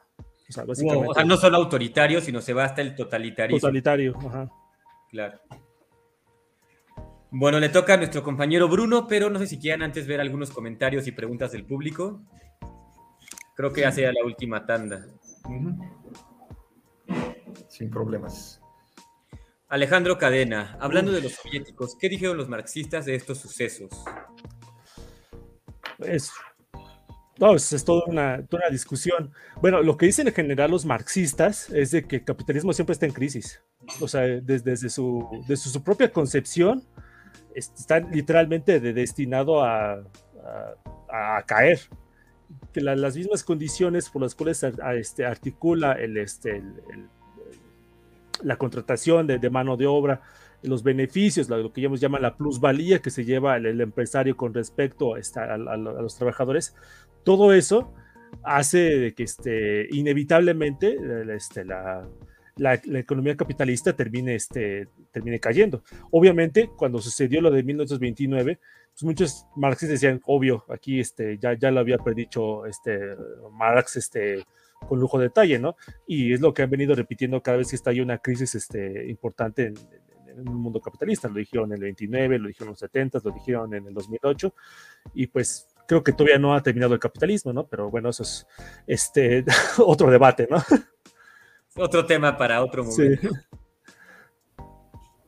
Continuamos entonces con los comentarios. Historia en celuloide. Los de esa generación crecieron con privaciones de la Gran Depresión, al crecer tuvieron que servir en la Segunda Guerra y al volver convirtieron a Estados Unidos en una potencia. Pues sí, de hecho. Yo diría que ya Estados Unidos después de la Primera Guerra era la potencia número uno.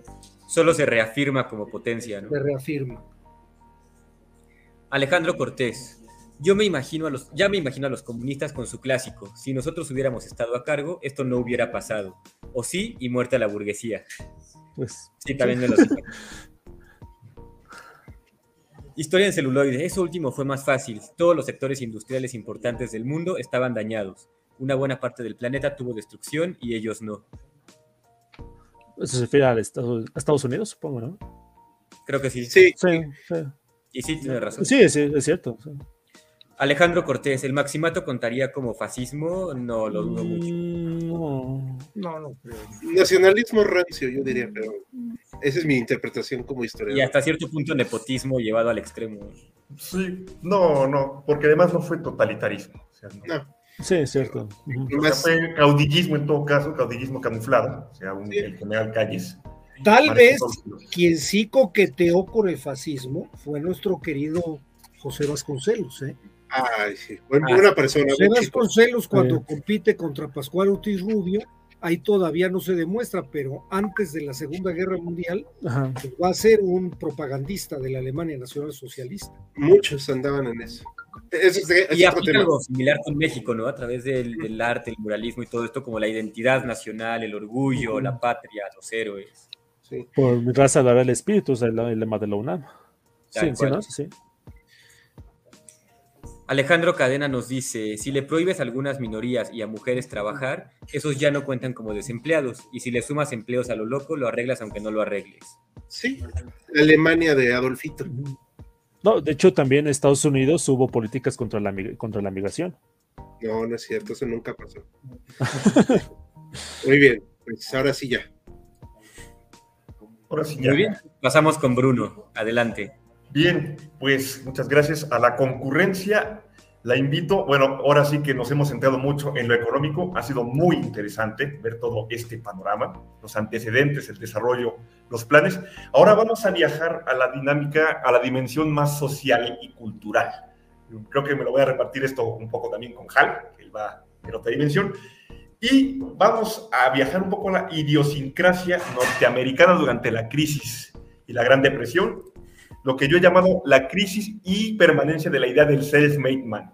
Supongo que están familiarizados con este término, esta idea de que Estados Unidos es la tierra de las oportunidades, que llegan los migrantes o cualquiera que vaya ahí a vivir eh, y puede encontrar trabajo fácilmente y puede progresar fácilmente. O sea, realmente la cuestión está dada y uno elige hasta qué punto tener éxito.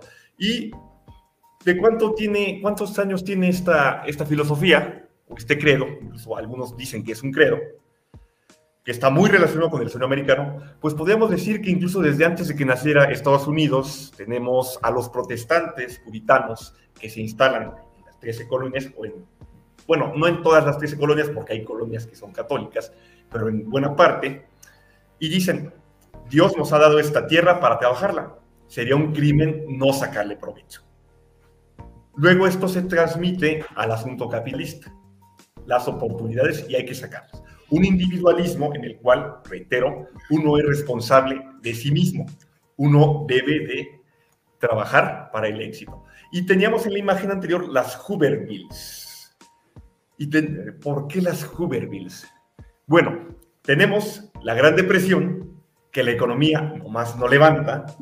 Se dice, espérense tantito, vamos a levantar, vamos a levantar. Tenemos, como ya ha mencionado el compañero Joaquín, un porcentaje espantosamente alto de parados, población masculina, sobre todo, que pasan los meses y no encuentra eh, trabajo, que para colmo, lo máximo que puede aspirar son trabajos temporales de uno o dos días incluso, y que ante esta situación no puede pagar el alquiler o no puede pagar la casa, tiene que vender y hipotecarla, y entonces vienen las llamadas Hoovervilles, por ejemplo Central Park, Por así que estas chabolas que las haces de madera y de láminas para malvivir entre desperdicios. ¿Y por qué se les llama Hoover Bills? Porque como ya habíamos comentado, le toca a Hoover todo esto y como Hoover está siendo muy criticado, eh, ahí yo tal vez sentí un poco en confrontación con Joaquín, yo tenía entendido que Hoover había abogado por no intervenir para dar subsidios a la gente, para ayudarla,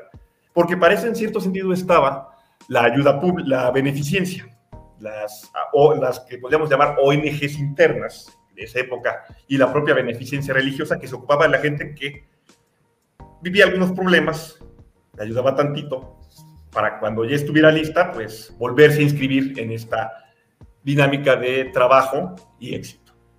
Pero si no se dan las condiciones para ello, las beneficencias se ven sobrepasadas y no hay levante. No hay levante.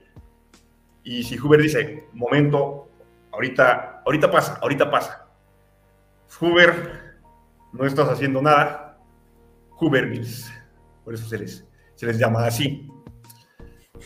Tenemos pues una gran frustración con los, las cabezas de familia que no están pudiendo prosperar. Aquí voy a citar la película Cinderella Man, que creo que va a hablar también de ella más a detalle este Hal, sobre este boxeador, eh, James J. Braddock, que le toca la gran depresión, que había apostado en la bolsa de valores por una empresa de taxis y que cuando se cae la bolsa se queda en la calle, literal. Lo despiden de su empleo de boxeador, tiene que estar trabajando un día sí, un día no, o semanas no, en un puerto, ahí este, descargando mercancía. Y se preocupa porque dice, no puedo, no estoy ayudando a mi familia. De hecho, él se llega a disculpar con su mujer y le dice, perdón, porque pues te, te he fallado. Y ella le dice, no, no te disculpes no nos has fallado, pero es esta idea de que en general estamos fracasando en nuestro papel de hombres proveedores. No se echa la culpa al gobierno, no se echa la culpa a la economía, se echa la culpa, es que hemos fracasado, porque está tan intrínseca esta filosofía de que tú obtienes tu propio éxito, que si no lo obtienes es por tu propia culpa. De hecho, se da esta situación donde los desempleados esconden su estatus de desempleados porque dicen, ¿qué va a decir la gente? Va a decir, ah, pobre diablo, pobre este, inútil, que no le dio aquí o no le dio la, la fuerza, es un holgazán. Por más que se haya esforzado, ¿no? Es curioso esta idea. Por ejemplo, igual otra vez en Cinderella Man, no solo Braddock tiene problemas, sino también su manager. De hecho, descubrimos en la película que el manager ha vendido casi todas sus pertenencias, excepto el departamento y el auto, para ayudar al tratar de levantar la carrera de Braddock en plena depresión. Y le dice a la mujer de Braddock, es para que no, para callar las habladurías, para mantener la apariencia. Lo mismo entre los desempleados. Está la depresión, ahora sí, no solo económica, sino anímica, que muchos atentan contra su propia vida. De hecho, se va bastante alto, aumenta en un 20% el índice en despedirse de este mundo. Curioso, cuando Roosevelt llega al poder, ahora sí que jugando con esto de las siglas, decreta la FERA, la Federal Emergency Relief Administration, que es básicamente ayuda de emergencia. ¿Y qué significa? Dar subsidios a los desempleados. ¿Para qué? Para que pues tengan con qué pagar las cuentas, con qué comprar alimentos, con qué comprar ropa. Tomemos en cuenta además que el invierno del 32 es de los más crudos y se lleva un montón de gente por delante. ¿Y qué, es lo que ocurre? Es muy curioso.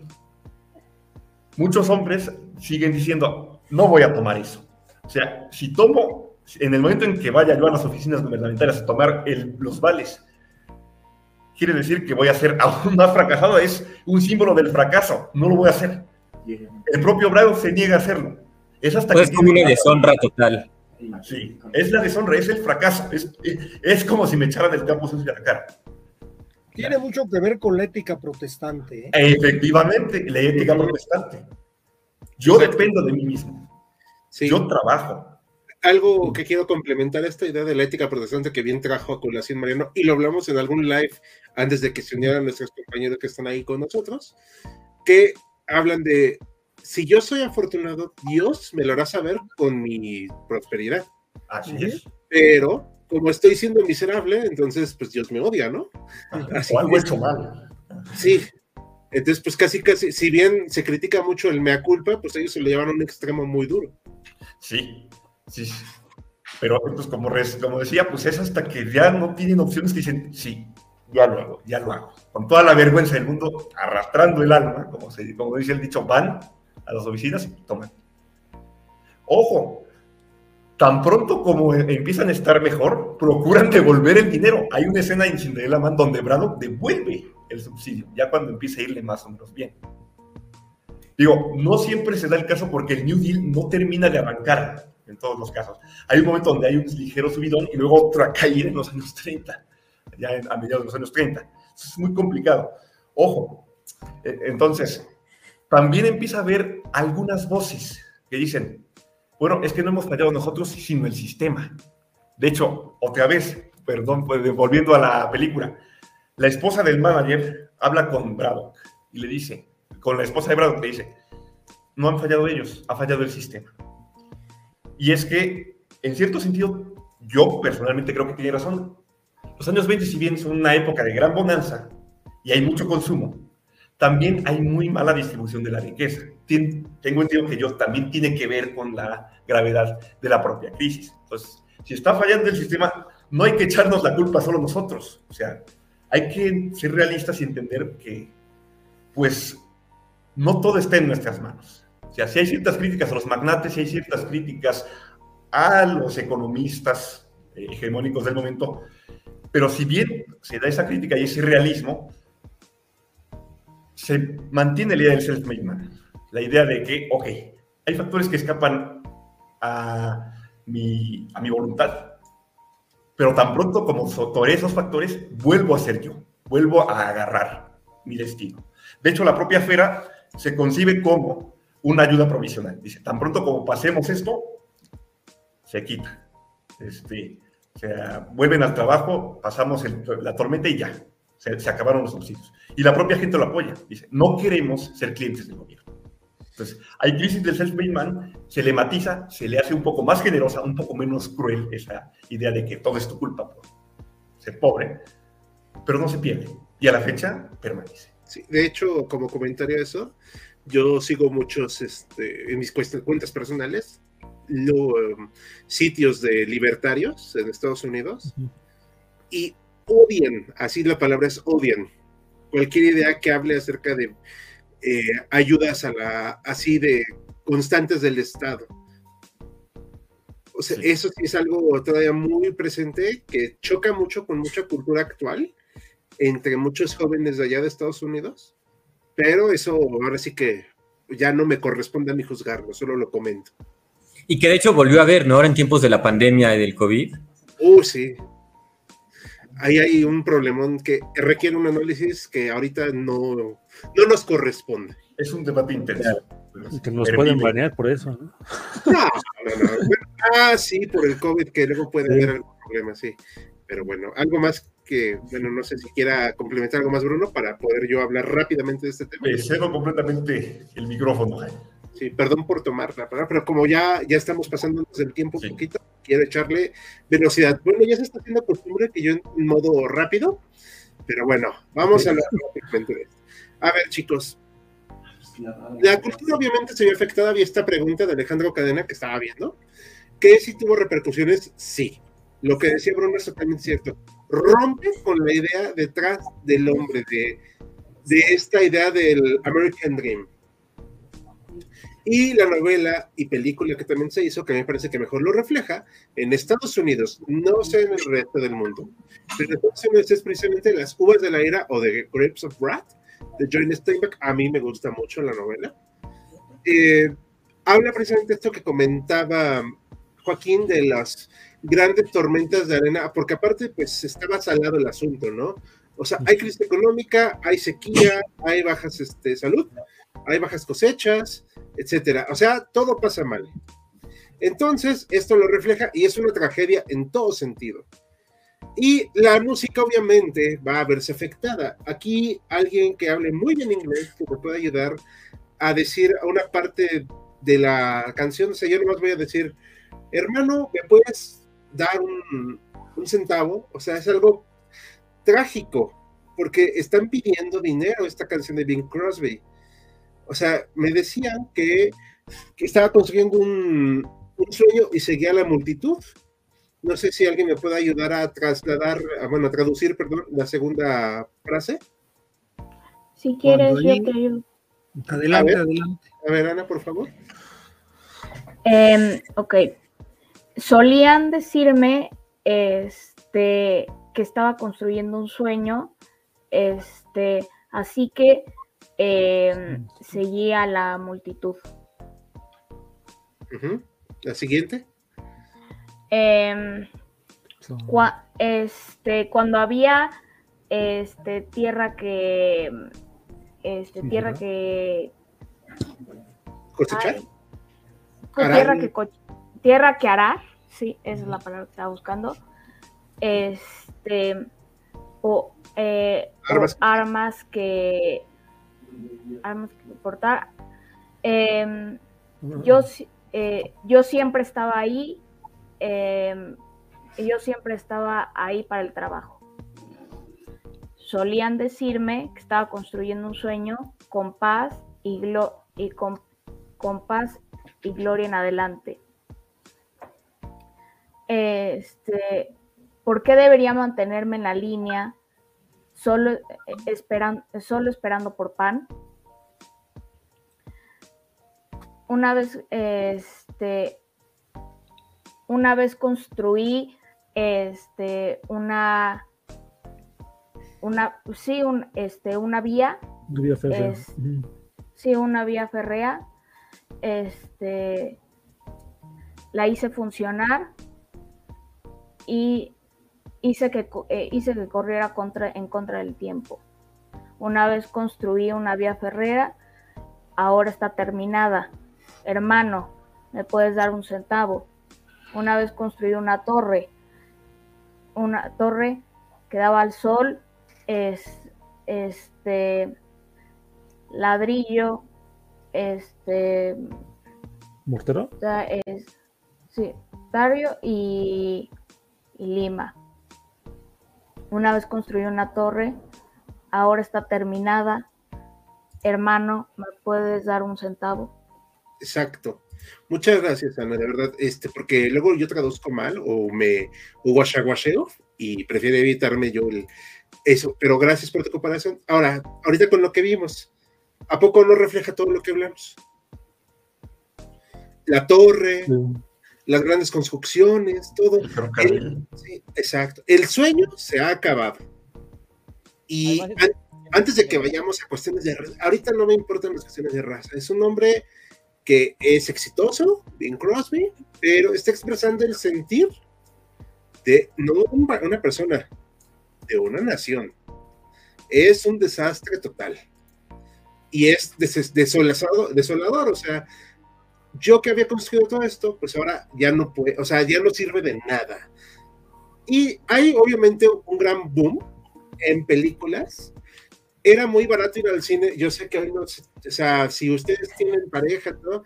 pues de menos de 500 pesos no se echan, pero en este momento era muy barato ir al cine. La gente iba al cine precisamente a perder un poco el tiempo porque no habían que trabajar y se volvió un boom en la introducción de las palomitas de maíz.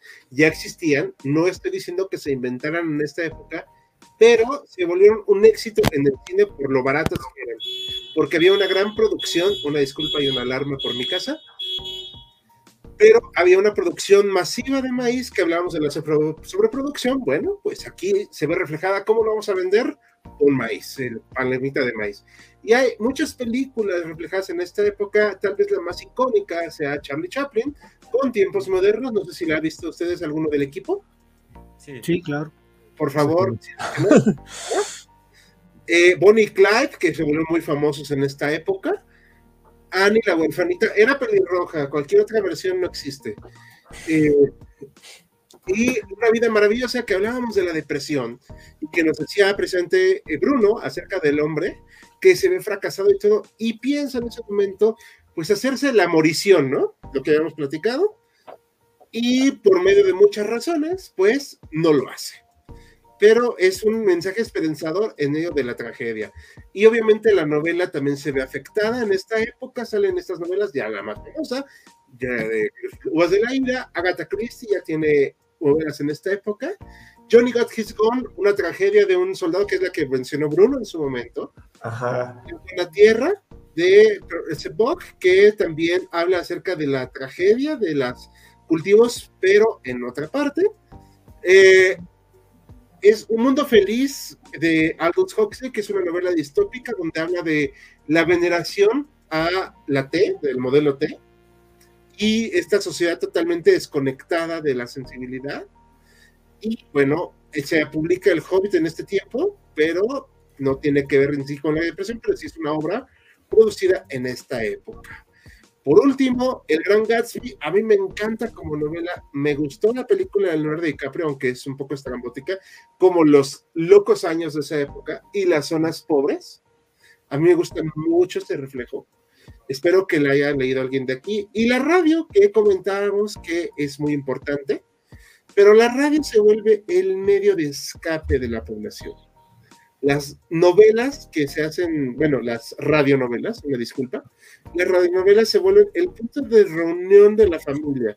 Aquí vemos que pues tienen no uno ni dos, sino como cuatro pipilos, la pareja, y pues bueno, esa es la forma que se distraen, la forma en que pueden escapar un poquito de esta realidad. Para 1935 el radio ya era de verdad un medio impresionante y se calcula que el 60% de los hogares estadounidenses tenían radio. O sea, ¿sí? lo que hoy tenemos en tele, Netflix, etcétera, era entonces la radio. ¿Vale? Y, pues bueno, ¿qué trajo esta parte cultural? Vamos a la conclusión que nos va a dar Joaquín, pero yo no quiero concluir alguna cuestión cultural.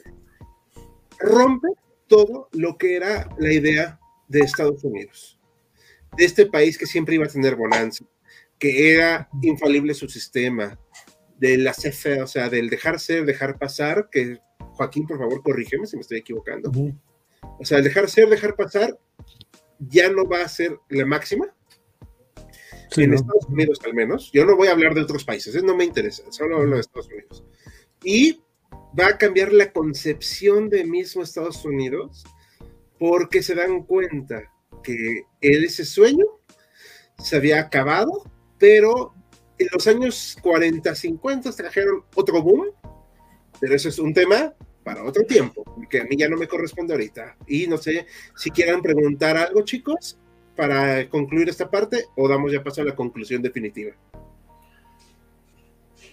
Pues solo hacer mención, ahora que mencionaste la radio, Hal, este, a esta escena de la película Los Intocables, es otra escena ilustrativa donde está justamente, además, la prohibición está, llega este, Elliot Ness a ver a su familia y ve a su esposa y a su hija escuchando una radiocomedia. Este, este, otra imagen ilustrativa del peso de la radio, ¿no? Lo que comentabas, cómo jala, cómo aglutina a la gente y cómo le ayuda a sobrepasar pues, los tipos que son bastante duros en ese momento. Muy bien, pues bueno, yo creo que ya con eso, yo al menos yo ya no voy a decir nada más para dar la conclusión y ya terminar. Sí, eh, sí, nada más eh, retomando un poco una pregunta que se había quedado de, este, de por qué esta depresión que se tiene el de guerras no pasó lo mismo en la Segunda Guerra Mundial. Y, lo, lo menciono un poco porque es común entre la mayor parte de los historiadores y economistas decir que lo que terminó con la, este, la Gran Depresión fue la entrada de Estados Unidos a la Segunda Guerra Mundial. Yo no estoy totalmente de acuerdo con esa idea. Yo creo que lo que hizo eso fue que eh, venció a los japoneses en el Pacífico y ayudó a derrotar a los alemanes en Europa. Eso fue lo que ocasionó la entrada de Estados Unidos a la Segunda Guerra Mundial. De hecho, lo que hizo la, entrada de Estados Unidos a la Segunda Guerra Mundial fue camuflar la crisis. ¿Por qué? Pues porque obviamente había una gran cantidad de soldados que fueron a luchar tanto al Pacífico como a Europa y aparte de ellos había todavía una gran cantidad de personas que se dedicaban justamente a construir este, pues, todo lo necesario para las balas, los cañones, los aviones, los tanques, etc. De hecho, 1955 termina la crisis, viene otra crisis, parecida a la de 1920. ¿Por qué? Otra vez, pues están regresando todos esos soldados, las fábricas tienen que reconstruirse. ¿Y qué es lo que hace en ese entonces el presidente Truman? Había fallecido hace poco Roosevelt, intentó hacer un nuevo New Deal. ¿Y qué fue lo que hizo el Congreso? Lo rechazó. Le dijo, ¿sabes qué? Ya tuvimos hasta acá de New Deal y este, ya pasa otra cosa. Y lo que pasó, pues tuvo que bajar el, el gasto público y tuvo que bajar los impuestos. Y por consecuencia, ¿qué fue lo que ocasionó? Que terminó la, la crisis unos años después, que, que, que, había tenido el fin de la Segunda Guerra Mundial. En parte, justamente eso fue lo que ayudó a explicar por qué ya no hay otra, otra crisis tan grave después de la Segunda Guerra Mundial. Otra cosa es la Guerra Fría. Eh, lo que pasó con el Tratado de Versalles es de que los aliados, sobre todo Francia, querían machacar a Alemania, querían hacerle pagar por, este, por la guerra y eso pues ocasiona en parte pues todas las eh, dificultades, sobre todo en Europa, este, de una Alemania que no podía este, sobrevivir al final de la Primera Guerra Mundial. Con la, con la Guerra Fría pasa totalmente lo contrario. Ahora lo que buscan, este, tanto Estados Unidos por un lado como la Unión Soviética, es pues, este, ser favorable lo más posible, no solamente con Alemania, sino con la mayor parte justamente de, los países que están este, pues, intentando sobrellevar, este, sobrellevar la crisis. Hay algunos que le dan un gran mérito al plan Marshall, este, gran ayuda económica que se le dio a Europa. Eso habría que analizarlo, habría que debatirlo. Pero justamente yo creo que esas son dos, las dos cuestiones no querían entender por qué no hubo una segunda eh, gran crisis después de la Segunda Guerra Mundial. Uno de ellos es, fue justamente el fin del New Deal y segundo fue justamente el contexto de la Guerra Fría. Perfecto. Yo creo que con eso concluimos. No sé cómo piensan. Yo creo que sí. Ha sido bastante largo y pues ahora sí que Max, ciérralo. Bueno, pues les damos las gracias a toda nuestra audiencia. Muchas gracias por sus comentarios, gracias por sus preguntas. Ya no alcanzamos a leer las últimas porque nos pasamos un poquito de tiempo. Pero los invitamos a nuestro próximo en vivo y por supuesto a votar para decidir el tema. Con esto cerramos y les damos las gracias. Hasta luego. Buenas noches a todos.